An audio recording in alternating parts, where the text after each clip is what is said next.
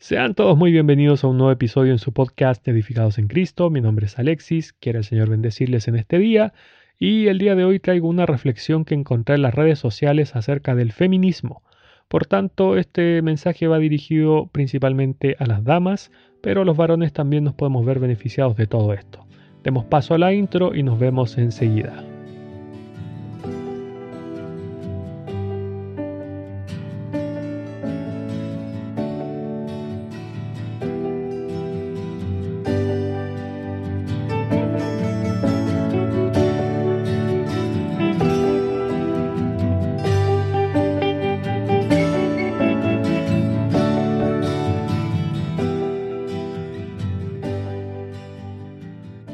Ok, tal como decía al principio, esto es una reflexión de una hermana ya mayor que puso en las redes sociales y que realmente me gustaría compartirlo con todos ustedes. Dice así, la rebelión comenzó con Eva, el feminismo.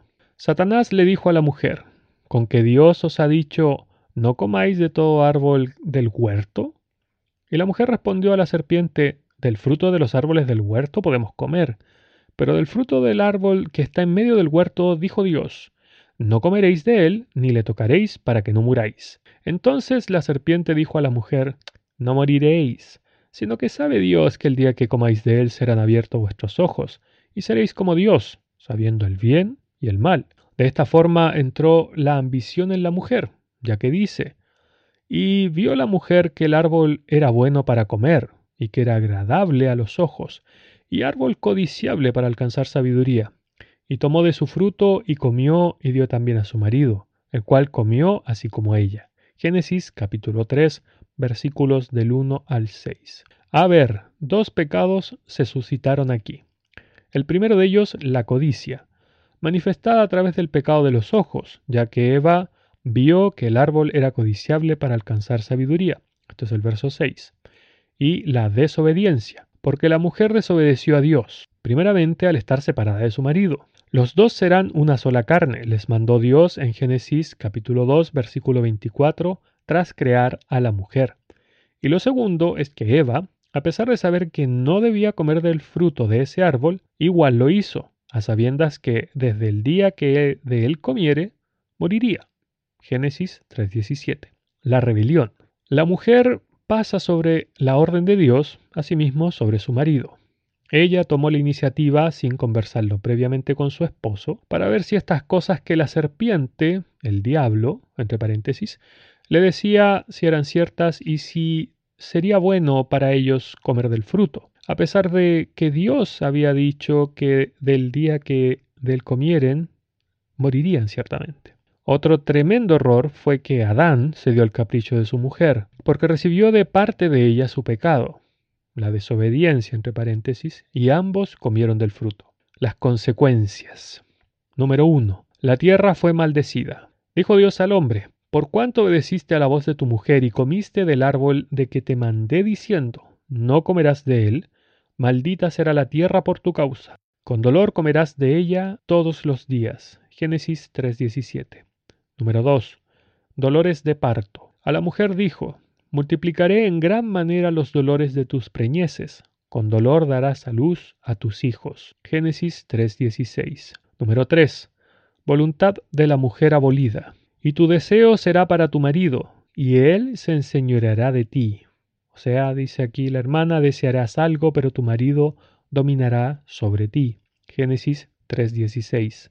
Número 4 la mayor de las consecuencias, la muerte espiritual. Al comer ellos del fruto prohibido murieron al instante. Sí, murieron espiritualmente hablando, ya que siguieron viviendo sobre este mundo. Del momento mismo de la rebelión entró la maldad en el corazón humano.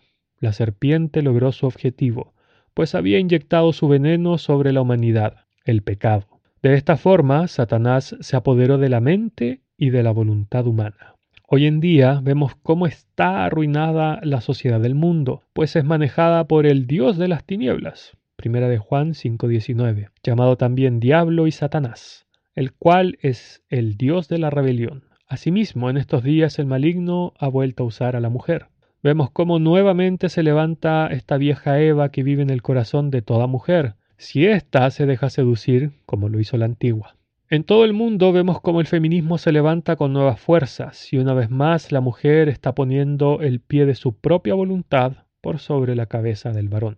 Aunque se ofendan, se enojen y despotriquen mis pares, yo tomo en cuenta a Dios en todo, porque está escrito en su palabra que el todo del ser humano es Dios. Eclesiastés 12:13.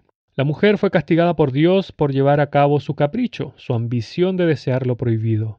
Por tanto, la mujer debe estar sujeta a la voluntad de su marido, porque él es cabeza de la mujer, según el designio de Dios. Efesios 5, versos 21 y 22, y no a la inversa como el diablo lo presenta hoy en día. Pero, como el príncipe de este mundo, entre paréntesis, Satanás, maneja la voluntad de los hombres que no toman en cuenta a Dios, el mundo está como está. En la sociedad corrupta de hoy vemos que los hombres han sido feminizados, mientras que las mujeres han sido masculinizadas. Además todos, bueno, o casi todos, a lo malo llaman bueno y a lo bueno malo. Isaías 5:20. Las feministas piensan dominar el mundo, levantando y alborotando a las más débiles e invitándolas a seguirlas, ciertamente guiadas desde las sombras por el maligno.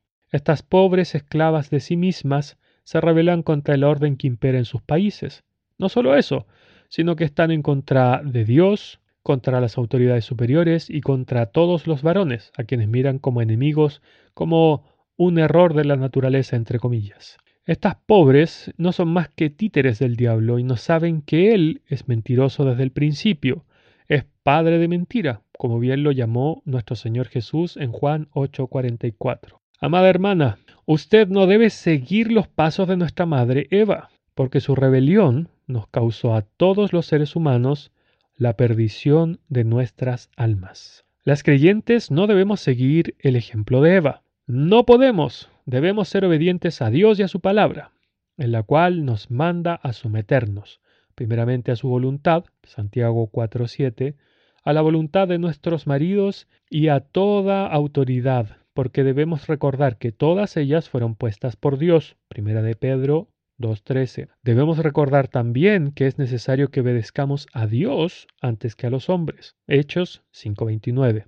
Por tanto, amada en Cristo, no sigas la corriente de este mundo. Efesios 2, 1 al 3. No te amoldes a este siglo. Romanos 12.2. Sino que sé imitadora de Dios.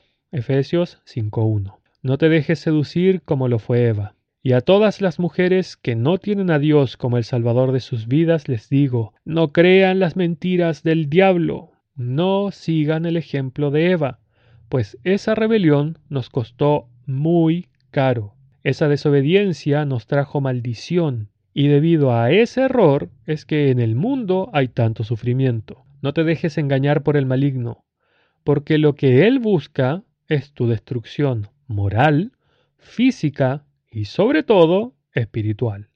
Además busca que veas al hombre como tu enemigo, siendo que Dios nos creó para que nos complementemos, para que seamos uno y no dos. El Señor les bendiga. Hasta aquí, hermanos, este episodio. Quiera el Señor bendecir a todos los oyentes, especialmente a nuestras hermanas y a las damas que también estén escuchando este mensaje y no conozcan al Señor Jesús como el Salvador de sus vidas. Que el Señor les bendiga siempre, un abrazo y el Señor les cuide y les guarde durante todo este día.